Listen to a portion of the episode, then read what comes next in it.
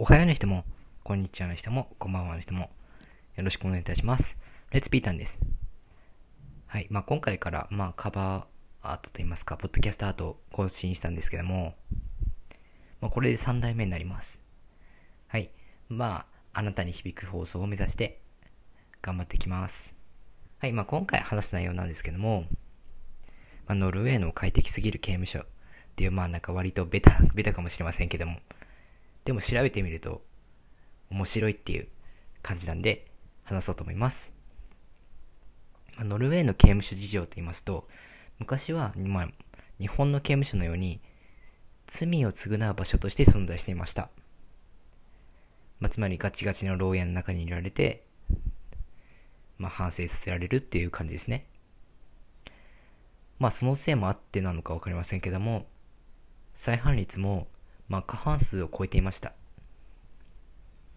まあ、もう入ってきた人がもう出所したらもう半分以上の人がまた罪を犯して、また刑務所に戻ってしまうっていう状態でした。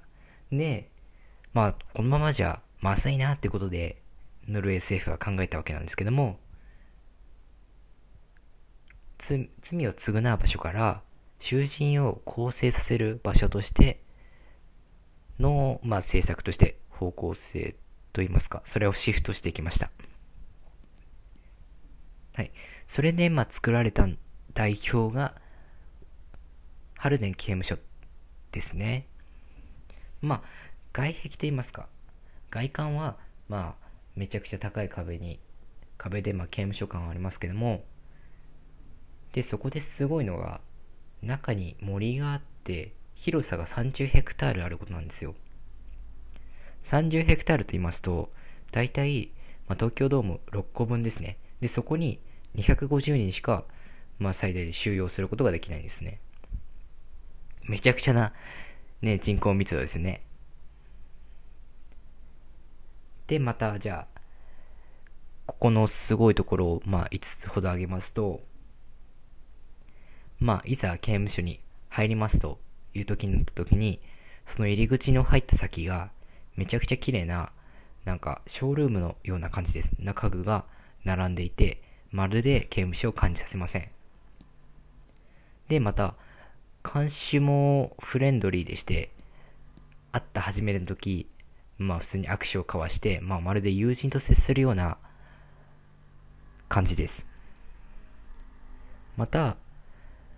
個室ですね。個室は大学の寮よりも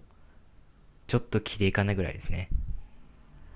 逆に言えば普通の大学の寮はオランダのハルデンの刑務所よりも、劣ってるっていう、まあ、言い方語弊あるありあると思いますけども、めちゃくちゃこのハルデン刑務所の個室は恵まれています。で、また、職業訓練で資格も取ることができて、まあ、その資格を取るために、まあ、反乱を起こし、簡単に起こせそうな危ない道具を使って、まあ、作業をすることも認められています。まあね、人殺した人とかでも、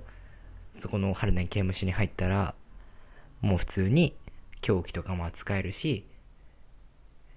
それで、まあ、自分を、自分の経験を上げていくことができます。はい。で、ここでさらにすごいのが、面会の時間なんですよ。まあ、面会って、まあ日本で言えばアクリル板の越しに、まあちょっと穴が開いていて、そこでね、まあ自分の家族とか、まあ知人とかと一緒に話すじゃないですか。はい。春年刑務所の場合は、個室をまあ丸々一個使えて、まあ例えば恋人だったら、ね、恋人だったらやることは決まってるじゃないですか。それもすることができるんですよ。はい。めちゃくちゃ自由な時間を送れることができます。また、この、慣れてくると、まあ、集団で行動するんですけども、まあ、集団で、その刑務所内にスーパーがあるんですけども、そこに行って、買い物をして、で、それを自分たちで料理をして、夕食にすることができます。なんと、まあ出たら立派な料理男子になることができるんですね。はい。このように、うん、世界のゲーム市場は国によって全然違うなっていうことが 僕も調べてみて分かりました。はい、まあ、後日まあ後編を出すので、まあ、聞いてくださると嬉しいです。ではまた。